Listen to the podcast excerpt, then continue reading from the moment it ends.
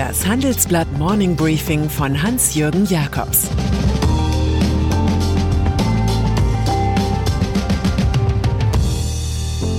Guten Morgen allerseits. Heute ist Montag, der 25. Mai. Und das sind heute unsere Themen. Corona-Zäsur in Thüringen. Autokonzerne als Softwarehäuser. DFB plant Neustart der Nationalelf. Im Folgenden hören Sie eine kurze werbliche Einspielung. Danach geht es mit dem Morning Briefing weiter. Dieser Podcast wird präsentiert von IBM. Unternehmen auf der ganzen Welt beschäftigt die Digitalisierung gerade jetzt. IBM steht seinen Partnern zur Seite. Callcenter verwenden IBM Watson, um Kundenanfragen mit KI zu bewältigen. Auf der IBM Cloud basierende Apps unterstützen Ärzte bei der Telemedizin. Mehr über IBM in den Show Notes. Jena. Aus der Stadt in Thüringen kam vor Wochen das erste Zeichen harter Anti-Corona-Maßnahmen. Mundschutz für alle. Jetzt sendet das Ostbundesland völlig konträre Signale.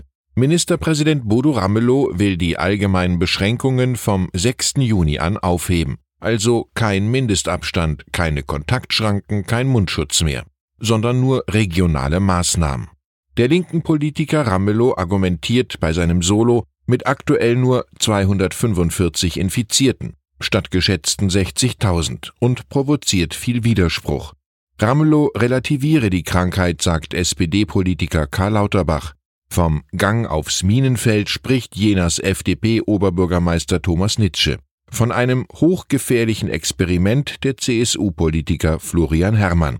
Die Kritiker fühlen sich durch zwei jüngste Vorfälle bestätigt, nach einer Restaurantfeier in Leer sind 18 Personen, nach einem Gottesdienst in Frankfurt am Main sogar 107 Menschen positiv getestet worden. Die Tür zum Paradies bleibt versiegelt, befand einst Soziologe Niklas Luhmann durch das Wort Risiko. Schweden. Heftige Debatten gibt es auch hier, in dem Vorbildland für alle, die, wie beispielsweise die Schriftstellerin Julie C., gegen eine Gesundheitsdiktatur sind Dort sagt Annika Linde von 2005 bis 2013, Chefepidemiologin des Landes, die Regierung hätte besser zu einem früheren Zeitpunkt auf härtere Restriktionen gesetzt, um so das Virus unter Kontrolle zu bringen. Dann hätten wir den Schutz der Gefährdeten sichergestellt. Sie kritisiert damit offen ihren Nachfolger Anders Tegnell. Der machte es anders als der Rest der Welt und stellte das Land nicht auf Lockdown. Die Zahl von 4000 schwedischen Corona-Toten liegt weit über den Werten der skandinavischen Nachbarländer, die hart durchgriffen. Tignell selbst spricht von einer schrecklichen Situation. Er glaubt aber nicht, dass ein Herunterfahren der sozialen Aktivitäten geholfen hätte. USA. Heute zelebrieren die USA den Memorial Day in Gedenken ihrer Kriegstoten. Schon am Wochenende hat die Nation gefeiert, trotz fast 100.000 Corona-Toten und 39 Millionen Arbeitslosen. Die New York Times verzichtete auf der Frontpage auf Fotos, Grafiken und den üblichen Aufmacher und druckte die Namen hunderter Covid-19-Opfer mit einem jeweiligen Kurzverweis auf ihre Tätigkeiten. Damit bewies die Zeitung an einem Tag mehr Empathie als der US-Präsident in drei Virusmonaten. Am gestrigen Abend erklärte das Weiße Haus angesichts von bestätigten 350.000 Corona-Infektionen in Brasilien dürfte aus diesem Land niemand mehr einreisen. Dass sich Jair Bolsonaro, Präsident in Brasilia, seinem Vorbild Donald Trump immer sehr nahe gefühlt hat, bewirkte in diesem Fall keine mildernden Umstände. Berlin. Hier hat sich US-Botschafter Richard Grenell als treuester Trumpist und als Zentrum eines rechtskonservativen Netzwerks einen gewissen Namen gemacht.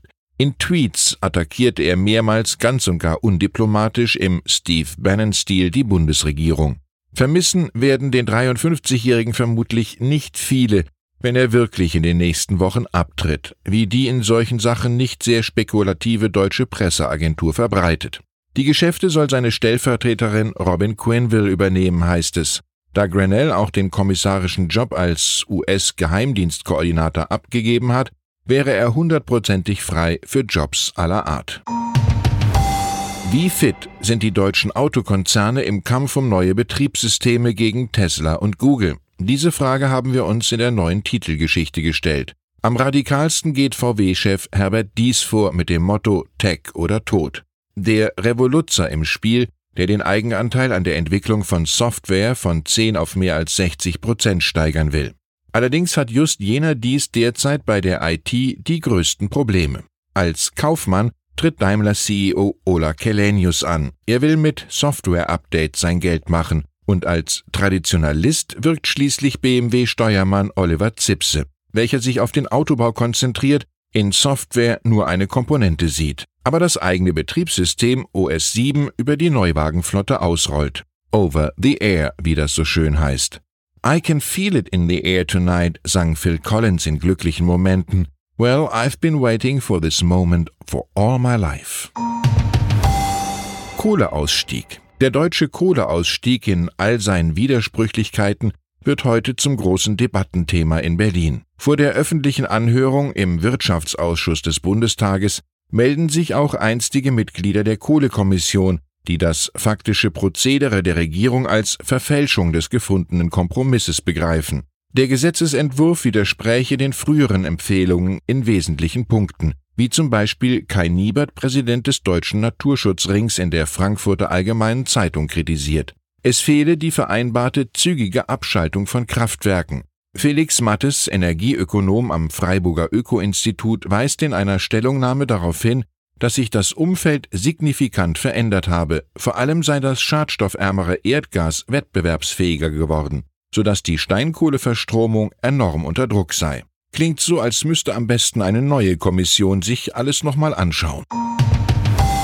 Und dann ist da noch Friedrich Curtius, der Generalsekretär des Deutschen Fußballbundes, der die Nationalmannschaft im September wieder spielen sehen will, branchenüblich ohne Zuschauer. Es sei ja kein Geheimnis, sagte er meiner Kollegin Diana Fröhlich und mir, dass die Vermarktung der Nationalelf die Haupteinnahmequelle des Verbands sei.